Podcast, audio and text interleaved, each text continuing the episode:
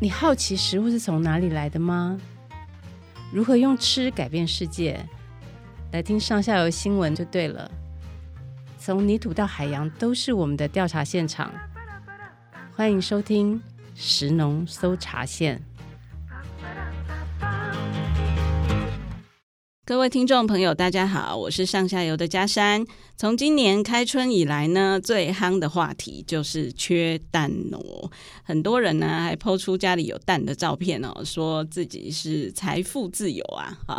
那呃，大家上市场啊、杂货店啊，都会看到这个排队买蛋的人潮哦，抢蛋呢变成了一个全民运动，这真的是前所未见的奇观呢。虽然过去哦也发生过蛋荒的事件哦，但是都没有像今年这么严重哦。而且大家知道。吗？台湾人特别爱吃蛋。二零二零年呢，我们国内一共养了四千多万只鸡，快要是我们人口的两倍了。那这些鸡呢，它们生出多少蛋呢？生出了八十一亿七千多万颗蛋，相当于呢，我们每个人一年吃了三百五十五颗鸡蛋，几乎是一天一颗哦。那大家这么爱吃蛋哦，可是你知道鸡蛋是怎么生产的吗？那这个蛋呢，被母鸡生下来以后呢，又是怎么来到我们餐桌的呢？这次缺蛋的风波哦，刚好是一个机会。让我们呢趁这个时候好好来认识一下哦，鸡蛋产业到底是长什么样子哦。最近我们上下游啊，针对这次缺蛋的事件呢，做了很多篇的即时报道。写完以后呢，就觉得哎，不够不够，我们不够了解鸡蛋哦，应该来对整个蛋鸡产业做一次总体检。所以呢，我们就在很短的时间里面，所有的记者啊，通力合作，深入现场，写出了《缺蛋启示录》这个专题报道。今天我们邀请到的呢，就是专题里面很重要的受访者哦，也是蛋鸡产业的专家，东海大学畜产与生物科技系的教授陈银豪老师。老师您好，主持人好，大家好。还有我们上下游的记者林怡君，怡君你好，嗨，大家好。老师，我想先请您跟大家分析一下哦，就是这一次哦，缺蛋的主因到底是什么？呃。的确，这波的缺蛋呢，蛮严重的。嗯，包括业者都觉得这个四十年来首见这么严重。嗯、那饲料是造成这一次缺蛋一个很重要的原因之一。那饲料为什么会上涨？嗯，主要的原因还是跟疫情脱不了关系。各位都知道，现在因为疫情的关系，所以有一些货柜船或是散装船都是塞港。嗯，好、哦，那塞港的结果呢，就提高运费。那饲料到底涨了多少呢？嗯，已经涨了大概四成五成了。哦，哦，这么多哈、哦？对，好像每公斤以前是七块多，对，现在是十几块，五十几块，哇塞，翻倍。听说最近还要再涨、嗯、啊，所以饲料上涨是很重要原因，因为饲料主要就是玉米跟大豆嘛，对不对？是是。然后我看是主要拉警报的是玉米嘛。其实我们的大豆主要都是从国外进口，也是从国外进口，是啊。那饲料主要的成分蛋白质来源就来自于大豆嘛，嗯。那能量来源就是来自于玉米，是玉米好像占了鸡的饲料里面的七成左右的比例嘛？有。对，所以这个饲料的价格翻倍的话，哇，对蛋鸡来说是很重要的一个因子哦，就是蛋农他们的成本会提高很多。那一旦饲料上涨，嗯，但是呢，我们的蛋价没有反应，变成说一些业者蛋农他养的越多，嗯，那饲料贵，嗯，那我销售的蛋呢没办法支付我的成本，嗯，那。以我假如是一个生产者，那我的对策呢，就是减少损失嘛，嗯、所以我就会减少饲养只数。嗯，等到大家都减的有相当的数量之后，缺蛋的问题就会产生了。哦，因为养越多赔越多嘛，是是，是，对不对？干脆少养一点。是，哦，那假如说要冻涨，当然对我们消费者是比较有利啊，就是我们不用担心说随时都有那种物价上涨、通货膨胀的问题。嗯，可是假如说只是针对末端动涨，那前端没有动涨，嗯，这样对生产者是有点不是很公平。嗯，例如我们都知道最近的相关报道，像长荣他们的年终奖金听说有四十个月，嗯，那这四十个月的奖金从哪来？嗯，那不外乎就是那些蛋农贡献出来的嘛。嗯嗯嗯嗯嗯，没错没错，就是其实很多的农民哦都有受到这一波饲料上涨的，因为不只是养鸡的啦，养猪的也一样嘛，对对不对？所以你说蛋价不要上涨，嗯，那饲料厂也应该叫它饲料不要上涨，嗯，所以我们就站在同理心的立场，嗯，也希望说那些相关的大企业，嗯，他们也要考虑到。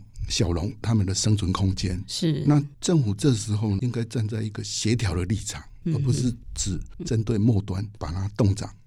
哎，怡君，那你那边是不是还有观察到别的原因呢？其实状况是从去年的疫情开始说起，就是老师刚刚有提到说，疫情让整个饲料大涨，那个是国外的状况。然后我们国内也有一点点状况，我印象很深刻，是我们疫情的时候遇到好多的求救，其中一个就是鸡蛋哦，就是那个时候不是说升三级，然后就很多餐厅他们就生意就变得很差，因为大家都推自主嘛，可是这样就变成是业务。用的鸡蛋会减少，因为其实鸡蛋这个东西，如果你是餐饮业者的话，餐饮业者像我今天要买或是什么东西，我用的鸡蛋的量，每人一份的话，它的鸡蛋用量是固定的。比如说一人就是一颗，或是一个人两颗，或是我用欧姆蛋一次用一颗半，这个用量是固定的。可是当变成是自主的时候，一个家庭我就只买说我刚刚好可以。吃得完的量，然后他也不会再多买，嗯、不会像比如说餐厅，它是大量采购，然后他可能会多备一些明天或是后天的货，所以这样就变成是说很多鸡蛋滞销，就大量的滞销就变成鸡农他们就觉得说，哦，饲料现在又贵，那又鸡蛋又卖不出去，嗯、那我就先减养。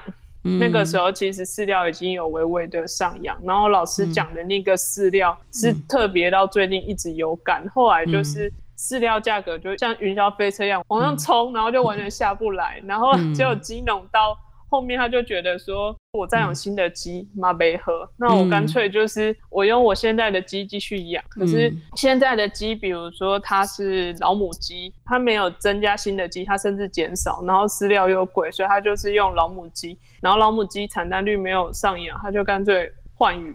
然后饲料也就少买，然后结果就变成说有一些母鸡也过世，就是很多很多原因叠起来，就变成现在的缺蛋的状况。嗯嗯嗯嗯，再加上天气冷哈，产蛋率本来就比较低嘛，那也会有禽流感的问题，也是禽流感好发的时间嘛。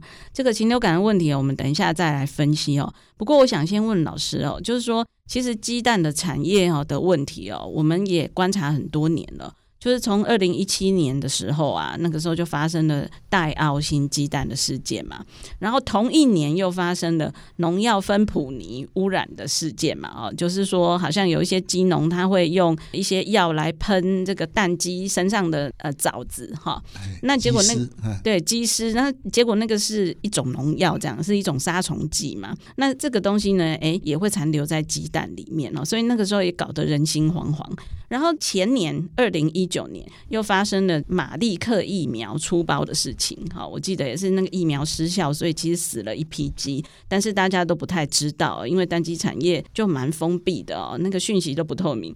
那那时候也是造成蛋荒哦，蛋价上涨到史上新高，这样。那连续几波的风暴下来，我们会发现到说，这个缺蛋好像只是一个表面的现象，可是事实上整体的蛋鸡产业的体质好像一直都不是很好。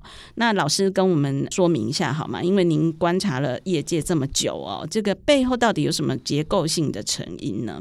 其实生物是有生命的，那它的生长过程。常常会受到一些外在的挑战，比如环境因素等等。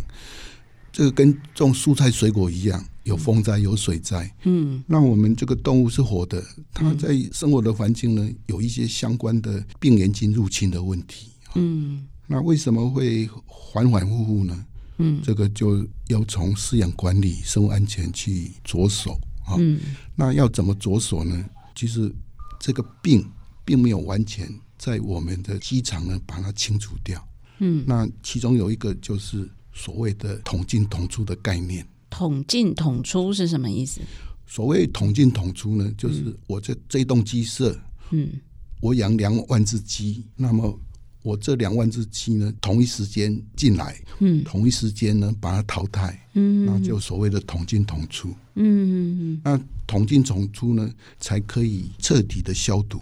也就是把我们鸡的生活环境的这些病原菌呢，嗯、把它剔除。嗯，嗯嗯，那假如没办法同进同出，你这批鸡里面有所谓的老中青三代，嗯，你大概就是每次都进八千只，八千只。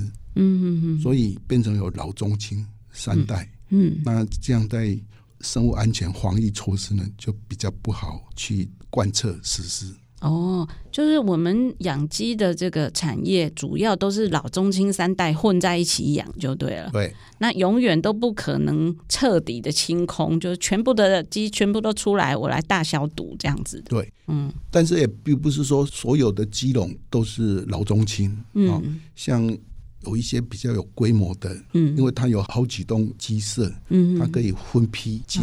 哎、哦，那我刚才讲的是。一般的小笼，它可能只有一栋鸡舍，两万只。嗯，那这两万只呢，它不同的批次进来的。嗯，有所谓的老中青。嗯，那为什么会这样的？主要是在消费端。那各位都知道，我们早餐店吃的煎蛋。嗯，那这个早餐店的老板他进的蛋呢，他当然是要小蛋。嗯，那小蛋有老中青，谁来生产呢？当然就是西母鸡，那它会随着它的周龄的增加，蛋也越来越大。那为什么早餐店的老板喜欢小蛋呢？因为他在卖蛋的时候，煎一个蛋是多少钱，而不是说这一颗蛋比较大，所以我要给你恰吉的费用就比较高。嗯，那这个早餐店的老板他进货的时候呢，他是算进进来的，可是他卖给消费者的时候是算格的。嗯，所以是不是越小蛋对他来说越划算？对，嗯，他的蛋数就比较多。哦，他喜欢小颗的，对对，对不对？哎，但是在营养价值是没有什么差异啊，嗯，对不对？嗯，所以就是说，老中青三代呢，他们生出来蛋大小是不一样的。嗯，那我们的消费端呢，也是有人喜欢小颗的，有人喜欢大颗的。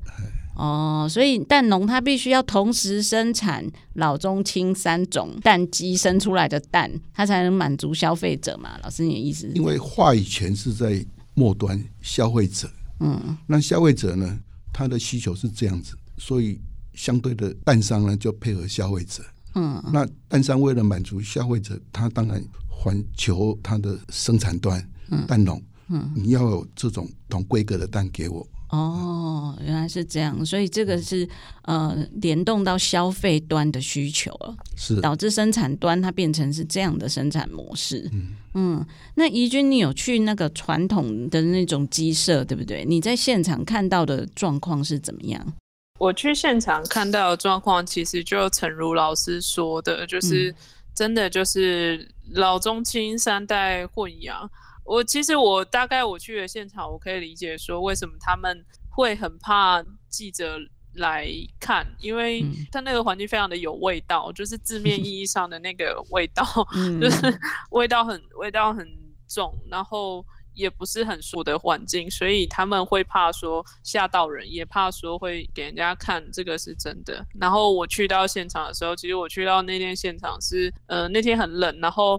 那个时候，金农还特地帮我准备了一双雨鞋，因为他说他的那边排水系统不是很好，怕我会很不舒服。那对我来说，嗯、其实我长跑农地，我会觉得说泥土上的泥泞我不会介意。但是后来我看了一下鸡舍现场，我就决定我还是换雨鞋了，因为 它地面上的那些鸡粪，大家可以想象，大部分传统的鸡舍就是那个格子笼，然后他们会稍微架高，嗯、然后鸡就是会产出来的蛋会滚到笼子的前面。有一个沟槽，然后笼子前面有放饲料，鸡可以吃饲料。然后他们的鸡粪是掉在地板上的，就是他们架高起来。其实那个粪便我在看，就是堆的很像小山一样。然后我刚好去的那间鸡舍，它排水没有排的很好，所以鸡舍有一块看起来像泥巴水的地方，其实都是鸡粪水。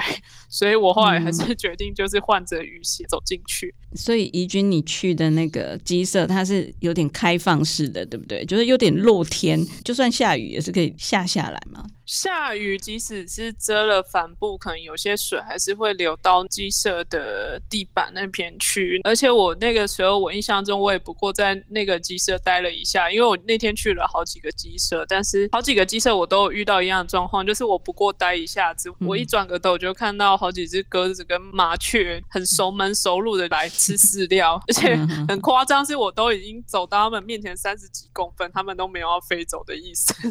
你就看他们到底有。多常来才会这么视若无睹的在那边吃饲料？嗯 嗯嗯，是，也就是说野鸟哈，不管是候鸟或是留鸟，它们都有可能会来到机场，因为这个机场根本就是一个半开放式的状态哈。这些鸟类在这边进出呢，其实是很危险的，对不对，老师？就是他们有可能会有病毒啊带过来嘛，对，对不对？是，所以这是传统开放式鸡舍一个很大的问题。对，嗯，所以农政单位也有相对的措施，嗯，就是围网计划，嗯嗯嗯，围网计划就是让那些候鸟或者是麻雀，嗯，不能进来，嗯，问题是你再怎么晃，那个麻雀也蛮聪明的，它会钻漏洞，所以纵使你有围网，我也去过现场，还是有几只会跑进去，嗯，那这个就是漏网之鱼啊。嗯哼哼哼，那为什么没有办法更新鸡舍呢？我相信这个应该是要蛮大一笔经费的哈。那怡君，你有问到蛋农吗？就是你接触到的蛋农大概都是几岁啊？嗯，都差不多是阿伯，然后有一些甚至是可以当我阿公阿妈的年纪。就是其实如果是在城市这样年纪的阿公阿妈，应该就是在家里面，然后平常跟人家出去打球，或者是出去聊天，或者是陪孙子，不太会这么辛苦。他们的状况是，他们每天早上四五点，有时候天还没亮就要起来，然后捡蛋这样子。我那时候其实已经跟陈老师先聊过，说更新鸡舍的一些可能会是改善这个产业的方法，然后我就把这些事情记下来，然后我想说这些问题都发生那么久，然后大家也都有提，那为什么不改呢？然后那时候金融叔叔阿姨全部都是六七十岁，那一圈里面最年轻的是六十一岁的叔叔，我就直接问他们说。为什么不更新鸡舍啊？就是盖新的，不就不会顾得这么辛苦？然后一个阿北就跟我说，他觉得养鸡真的很辛苦。他养鸡打算说到他这一代为止，他三个小孩他都不准他们去养鸡。嗯，他说我七十岁，我再养顶多五六年的时间。嗯，那算一算下来，如果要盖新的鸡舍，平均一只鸡大概成本要。一千块，我算一算，我的厂里面我现在养比较少，只有养一万只。他说，那我就要一千万。我如果有一千万，嗯、我干嘛还养鸡？嗯、我就不养了，干嘛还要花这个钱呢？哦，了解，就是说蛋农哦，他们普遍都高龄化了啦，然后所以心态上面也比较保守，嗯、而且他会想说。哎，反正我就维持这样子就好啦，我也没有要传给我的下一代啊，我根本就希望他们都不要继续养嘛。那这样子的话，其实真的产业就会面临一个瓶颈，很难进步哦。那再加上哦，极端的天候，像这几天就很冷嘛，我想那个蛋鸡的产量也会减少。其实每到冬天哦，母鸡哦，其实就岌岌可危。为什么呢？因为有很严重的一个疫病哦，已经困扰我们台湾很多年了，就是禽流感。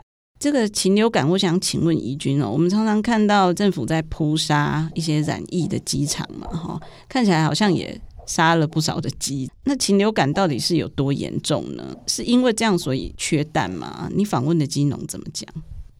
其实如果你去鸡场问说禽流感是不是很可怕，大部分鸡农都跟你说，禽流感就是鸡的感冒而已，就跟人的感冒一样。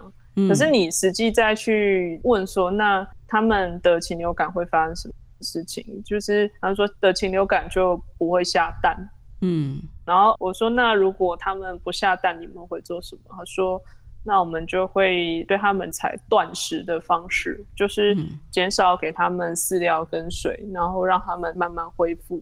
但是这样的做法会有一个风险是，像现在的话，前面已经有说，现在大部分是老母鸡，那你又不给它食物，然后它现在又。得了感冒，其实它会有一个危险是，嗯，母鸡如果过得了这一关就没事，就它可以继续恢复，继续产蛋。也有可能一个状况是，它会死掉。所以听起来，其实那个农民们好像对付禽流感是蛮有经验的，哎，就是见怪不怪的感觉。对，我觉得他们是见怪不怪。然后，其实你实际去比对那个数字，嗯、其实你会觉得说，看方建局的扑杀数字是看起来真的很少，看起来才十几万只。嗯、我算了一下，才十二万出头而已。哦、这样算少吗？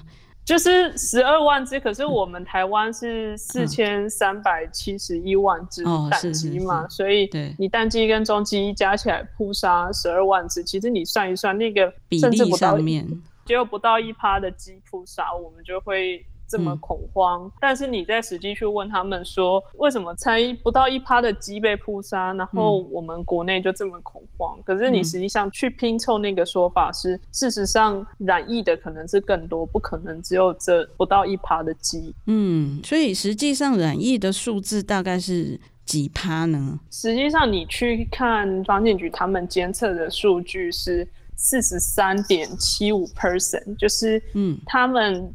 监测到一百一十年，就是去年的最新数据是蛋鸡，他们裁剪的机场里面有四十三点七五 percent 是 H 五亚型的那个高病原性病毒是呈阳性。那那个时候有特别去问农委会说是什么意思？副主委黄金城他非常笃定的跟我说，这其实可以代表说，国内的蛋鸡可能有四成左右曾经感染过禽流感。嗯，就是他说这个可以这样子说，没问题。这样我听了我就觉得，嗯、哦，这还蛮很震撼呢。就是、就是说实际染疫的可能有四十几趴，可是真正扑杀的只有零点几趴。但是以我们整体台湾社会的现状来看，我们也不可能去把四十几趴通通扑杀掉，这样子我们是缺蛋，可能会引爆社会动荡哈。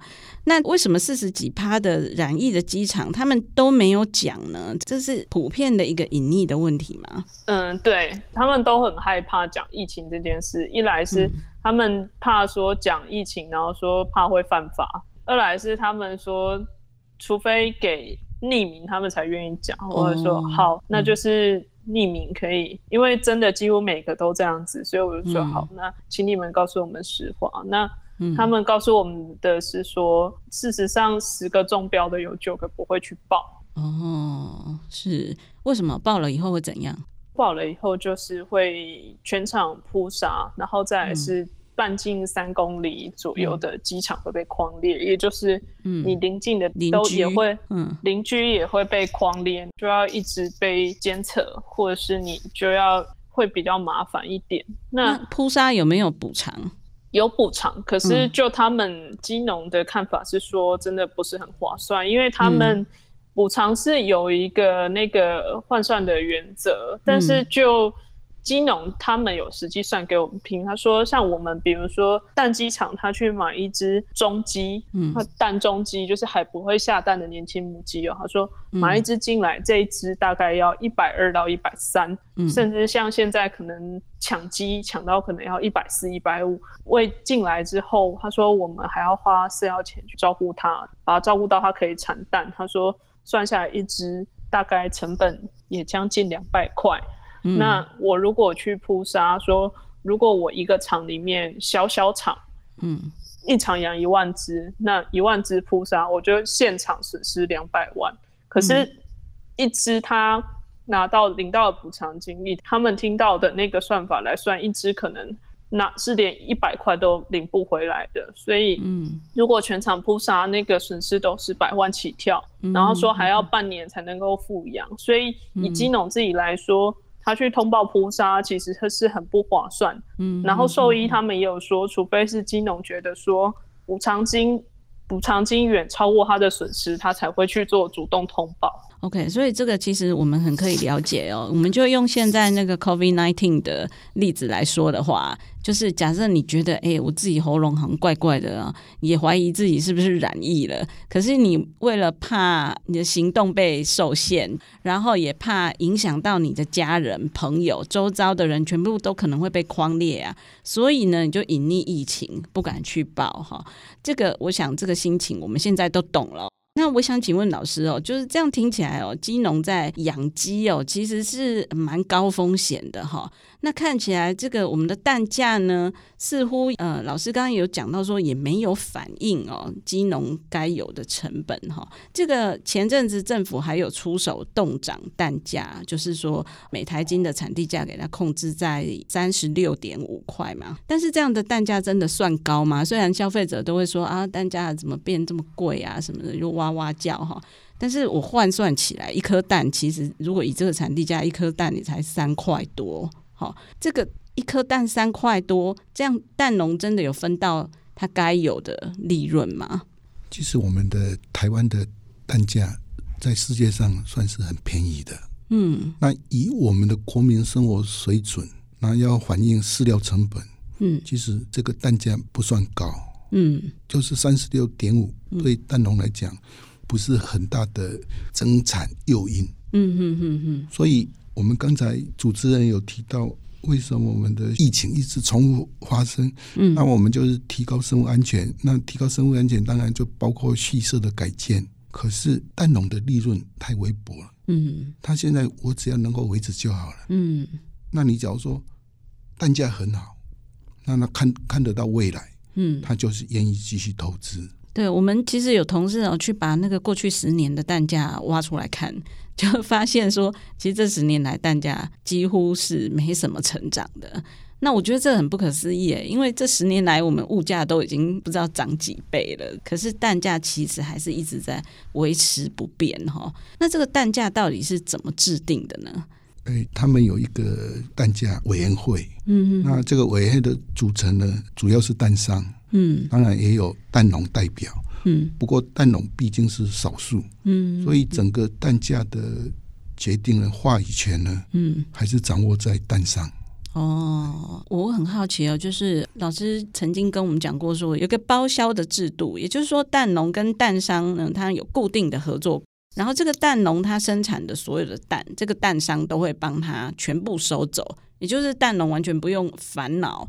他接下来销售的问题，也不用烦恼储存保鲜的问题，等于蛋商就把它收走了嘛，对不对？可是是不是也因为这个包销的制度，所以蛋商讲话就比较大声？包销这个制度呢，在早期是很好的一个分工合作制度，嗯哼。可是，在现在的情形呢，并不是很好。为什么呢？就像我刚才讲的，要统进统出，嗯。可是因为包销制度，让这个统进统出呢，就变成是一个障碍，嗯，比如我是一个蛋商，我在市场有五万颗蛋，但是呢，我要老中青，那你蛋农就要配合我老中青，嗯哼哼哼，所以就变成生物安全了没办法大大的提升，所以就像我们刚才记者已经去现场看的，嗯，为什么还有很多的老旧的那种传统的蛋鸡舍，嗯，然后那那粪便呢堆得那么高。嗯，哦，而且像最近下雨，那个粪便离岭，嗯，然后改天天气晴朗，嗯，苍蝇又来了，在那边产卵，哦，哦，嗯，然后相对的累积到一定程度，加上适当的温度湿度，它就会发酵，嗯，所以相对的这个环境呢，就变得空气品质不好，嗯嗯，然后对这个邻居来讲，嗯，他们也会觉得。很困扰，对，嗯，鸡家的品质变差了，嗯哼哼，是的确哦，鸡舍在乡下哦，常常会被抗议哦，因为它就是一个邻避设施嘛，嗯，大家都不希望自己家附近有盖鸡舍，那哪边想要盖新的鸡舍，大家也都会很反对，对不对？因为就觉得不想跟脏臭的鸡舍做邻居哦，所以说起来，这个产业真的是也是蛮可怜的，因为因为其实它的经营。的方式哦，呃，一直都没有办法有足够的利润去提升，所以导致它的环境脏乱，也相对的它的形象也不是很好。但是农政单位也有为了产业呢，嗯，有所规划，就是希望说传统的鸡舍呢都改成密闭水帘的。嗯，第一个生物安全好，麻雀不容易进去。嗯哼，然后呢，所有的臭味其实都在里面。嗯嗯，那这个臭味呢？它可以像我们一般的工业所谓的脱臭设备，嗯，所以排出去的空气呢，嗯，相对的也比较良好哈，嗯，不敢说不会都有臭味，但是那个臭味就大大的减低，嗯嗯嗯嗯，所以如果可以更新鸡舍的话，其实是可以改善这个缺点。所以我认为产业的发展、畜舍的规划走向现代化，嗯，那是必然的趋势。嗯哼哼，那也让这些年轻人呢愿意归依返乡。嗯，很多的年轻人第二代为什么不接班？嗯，其中有一个就是我们的畜舍老旧。嗯，那畜舍老旧的结果呢？你简单没办法自动化。嗯哼，那简单又是每天的工作。嗯，没有礼拜六、礼拜天。嗯哼，所以你说我们明天要去爬山，对不起哦，我要简单。对不对？对，所以这个也是一个很重要的因素。全年无休啦。然后再来，嗯、有些会觉得说，我跟那些鸡脏臭为伍，嗯，好像这个产业没有前途，嗯。可是你你把它自动化，嗯，生物安全化，是你从事这个工作，你很有自信，嗯。我之前有参观过比较现代化的肉鸡场，嗯哼，那肉鸡场的办公室呢？它就像一个很现代的咖啡厅。哦，所谓的咖啡厅呢，嗯，里面有办公桌，嗯，有冷气，嗯，那鸡呢，你也不用去巡视，嗯，你只要透过办公室的电脑 monitor 荧幕，你就可以监控到这个鸡舍鸡只的活动情形。哦。那因为我们不经常的进出，嗯，所以鸡舍的生物安全呢也比较好。嗯，因为你经常的进出，嗯，多多少少可能有会把病原菌带入到鸡舍的风险。嗯嗯嗯，这个就是老师说的生物安全啦。是，生物安全就是说，嗯、呃，进出的这个不管是人啊、车啊，还是设备物品啊，嗯、这些东西其实都要非常的小心哦，嗯、不要说上面有病原菌会会进去，对，对不对？嗯、而且呢，我们工作的很有尊严。鸡蛋的产业问题哦，其实真的是盘根错节哈。我们刚刚讲到了整个硬体设备需要提升，对不对？还有这个禽流感的问题哦，这个生物安全的问题，因为候鸟啦或者是留鸟，它会带病毒进来哦，这个也是一大问题，也跟硬体设备的提升有很大的关系。那老师其实还有跟我们提到一个蛮重要的，呃，在。销售端哦，应该要做的改进，就是如果说包销制呢，它会导致这个蛋商跟蛋农之间哦，可能一直都无法脱离这个老中青混养的问题。老师是有讲到说可以来建立批发或拍卖市场这样的机制，可不可以跟我们解释一下？应该说是集货场、集货中心这样的概念。嗯嗯嗯嗯。那集货场、集货中心的好处呢？第一个呢，就是群策群力。嗯，群策群力，对，嗯，我们是一个生命共同体，嗯，我们大家来共同经营这样的概念。哦，很多的小蛋农一起来经营这个集货中心，对，嗯哼。但是呢，我们并不排除蛋商，嗯，蛋商也可以加入，嗯哼，也就是大家分工合作，嗯，也就是有换大家一起一起吃的概念，嗯哼，生命共同体，嗯哼哼哼。那这样的假如能够成立的话呢，至少我们缺蛋的问题呢，嗯，可以迎刃而解了。老师，这样要怎么避免老中青混养？譬如说，我有十五个蛋农加入我这个嗯。集货场，嗯哼，那我们就是轮值表排班，哦，对不对？嗯，这个月你进，嗯，那下个月你进，嗯，然后当然就是这样子轮回，嗯，所以就蛋呢有所谓的老蛋、中蛋、小蛋。哦，但是由不同的人生产，对对，哦，然后再来呢，嗯哼，刚才有谈到为什么都是老农，嗯，蛋农都是老农，嗯哼，其实畜牧产业，我刚才说动物是活的，每天都要吃，对，所以你每天都要去照顾，对，那就没有礼拜天，对，那有一些蛋农，我说假如有可以所谓的这个礼拜天，嗯哼，放假，嗯哼，他们觉得很好啊，啊，问题是没办法。嗯嗯嗯，那甚至要出国旅游都有问题，嗯，都放不下。对，所以假如有这种轮班制，嗯，比如说我这个月就我停产，嗯啊，我彻底的蓄色消毒，哦，比如我这一批鸡已经要淘汰了嘛，嗯嗯，那我就把它。淘汰，然后彻底消毒。嗯、那这个消毒的空档，要进下一批鸡之前呢，嗯，我就可以有一个类似放个小寒假那种感觉。嗯嗯嗯，那放假，我们说休息是要走更长的路。嗯，假如说你能让这些老农休息，嗯、那再来养下一批的时候，他的工作效率应该是提升的。哦、嗯，嗯、那我有做过问卷调查。嗯。大部分都愿意。嗯哼哼哼，他们觉得这个是好的。哎、欸，那问题是因为我们现在的报销制度，嗯，限制他还是只能这样。哦，所以等于说农民是有那个意愿的，他们希望可以一起合作来生产，然后大家轮流生产，也就可以轮流放假，而且每一栋鸡舍也就可以好好的做消毒，对不对？是哦，是一个就是兼顾了很多的问题的一个解决方案。现在问题就是在于卖这一端能不能够跟蛋商谈好，就是说蛋商也是来这个集货中心来调货，而不是在。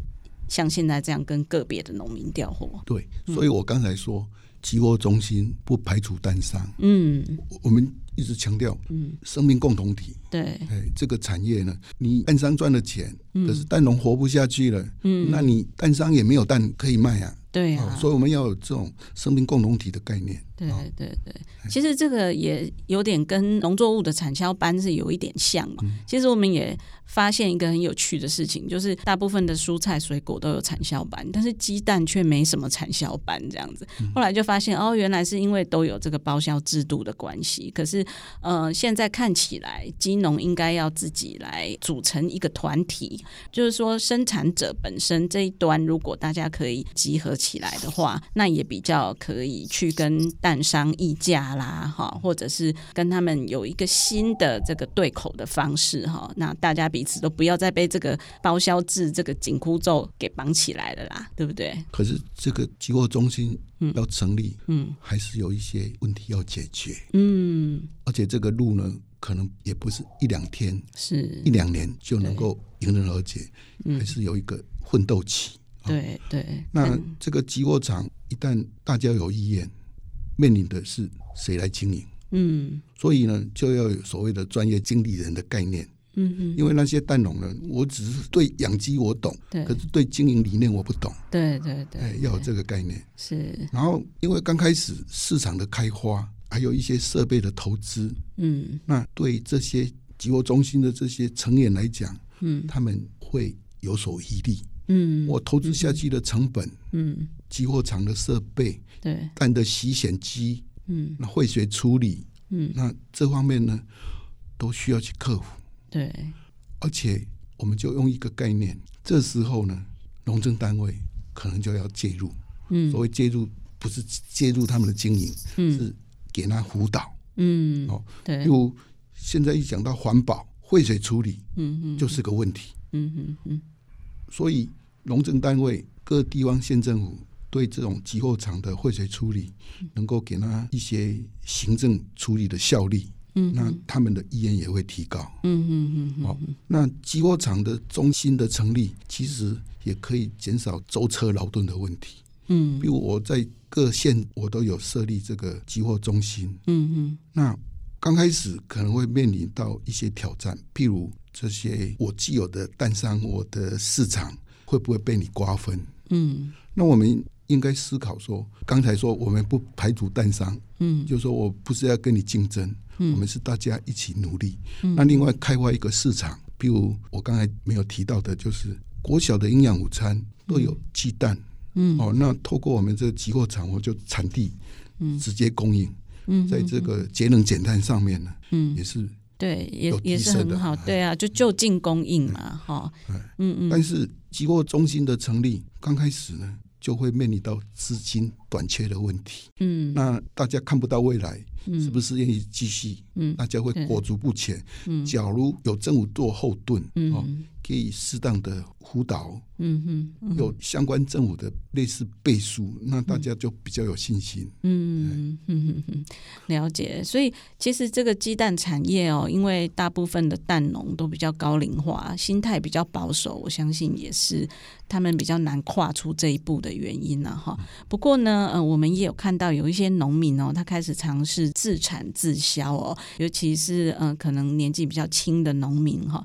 那那个怡君，你是不是有访问到这样的年轻人呢？其实我在高雄，我们家我妈妈以前都会买一个纸盒装起来的那个叫大刀蛋，然后我后来这次我在产地，我有遇到养这个蛋的人，嗯，而且他是第二代出来卖这个蛋。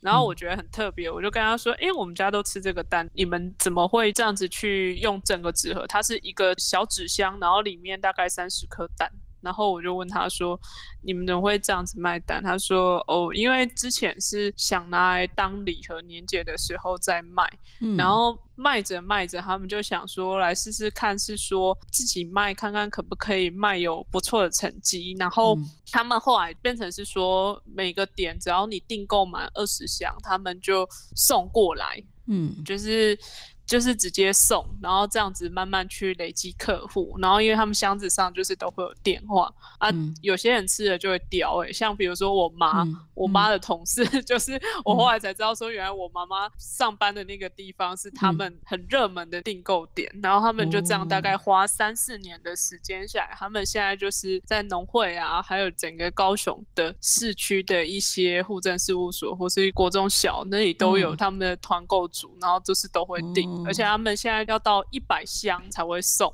然后我说这样子的门槛会不会太高？他说完全不会。他说他们现在订购量就是他们完全不太需要再交蛋给蛋商，他们只要这样子自己卖，然后有一些不够的量，他们也可以请他们附近也是一些养的不错的农民一起来卖这个蛋。我说啊，你们都不会怕如果要到外县市吗？他说不用，他说他们的蛋在高雄市内就可以卖完了，不用再卖到外县市。哦，那这样很棒啊，就地产地销，哎，对不对？反正鸡蛋这个东西这么脆弱，也不适宜长途运输嘛。嗯，对对对，好，所以也就是他走一个直销的路线啦，就是呃，生产者直接去跟消费者，然后消费者口耳相传，又有更多的人一起团购，这样子也不用上到什么超市啊，也不用包装的多漂亮啊，这样子对不对？反正他们纸盒还是不错，就是他们有把那个弄得蛮干净，只是它可以少了很多运输的过程，这样是也不用也不也不用太多这个宣传费用，这样啊，最重要的是说不用再受到单一的蛋商。来这个控制了哈，可以这么说。嗯，那老师您这边是不是也有看过一些蛮好的范例呢？有，在彰化有一位诚信的蛋鸡业者，嗯，他本身之前呢是从事于电子行业，嗯，后来呢他来养蛋鸡，嗯，那他是自产自销，嗯嗯，那他的蛋呢目前并没有滞销的问题，嗯，那为什么他没有滞销的问题？他养的是十二万只鸡耶。嗯，对一个蛋农，他要负责十二万只鸡产的蛋，多多少少有压力吧？嗯，可是他没有压力。嗯，哦，重点就是他的蛋呢，跟一般的市场呢有所谓的区隔化，也就是说，消费者为什么要买你的蛋？因为你的饲养过程所用的饲料等等，嗯，合乎我的需求。嗯，那这是我要的蛋，嗯、因为我们知道饲料的成分会加一些鱼粉，嗯、啊，鱼粉也是高蛋白质的，哦，可是就，嗯哼，鱼粉的话就有鱼腥味，哦，那蛋多多少少都有鱼腥味，嗯哼，可是对出家人他吃蛋，嗯，他会觉得我是吃素的啊，那你这个吃的是，嗯，这个蛋有荤的味道，对，好，或者他的蛋呢又加了一些中草药。嗯，好，那这个对一些医院的病人来讲，嗯，就是一个健康的诉求。哦，所以，据我所知，在一些长庚啊，还有慈济啊，嗯，他们都会订他的蛋。哦，那他不用鱼粉，他改用什么？他就是一般的吃素的，嗯，就是植物性的。对，嗯，他就是我不加鱼粉。比如说要蛋白质来源，那我就用大豆粉。哦，是是是，就是一个纯素的蛋啦。对对对。哦，了解。所以他找到了他的市场区隔，他的特色出来，然后也找到了一定的这个需求的这些消费者族群出来。嗯哼哼哼。那为什么自产自销它能够开出一片天呢？就是它的蛋呢要跟市场要有区隔化。嗯。那这个诉求呢，获得大部分的消费者回响。那它就有市场。嗯，是是是，好的。所以说啊，一颗鸡蛋哦，看起来简单哦，嗯、其实是呃得来不易的。是，是。那民众想要吃好的鸡蛋，他也要记得说，哎，要支持这个产业的升级，他也要付出一定的价格。让养鸡的人哦可以获得合理的利润，对不对？然后才能养出健康的鸡啊、生出健康的蛋嘛。好、不是只有看蛋价高低而已哦哦。好，很希望听众呢听完我们这一集的食农搜查线之后啊，可以对生产者呢有更多的理解，然后进而用消费的力量啊去回馈给他们，让我们台湾的农业更进步啊。嗯，那我们今天节目就到这边了哈，感谢大家的收听。呃，请大家听完以后呢，帮我们按个星星，也欢迎留言或是填问卷给我们哦。还有我们最新呢推出了募款的会员制哦，这个一定要请大家多多支持哈，请大家赶快来加入，让我们做出更好的内容哦。那我们今天再次谢谢陈老师，谢谢谢谢，谢谢怡君，谢谢谢谢大家。好，那我们下回见喽，拜拜。以上内容是由上下游新闻团队制作，我们是一个线上媒体，特别针对农业、食物跟环境制作每日新闻与深度的调查报道。欢迎大家上网搜寻上下游新闻市集。啊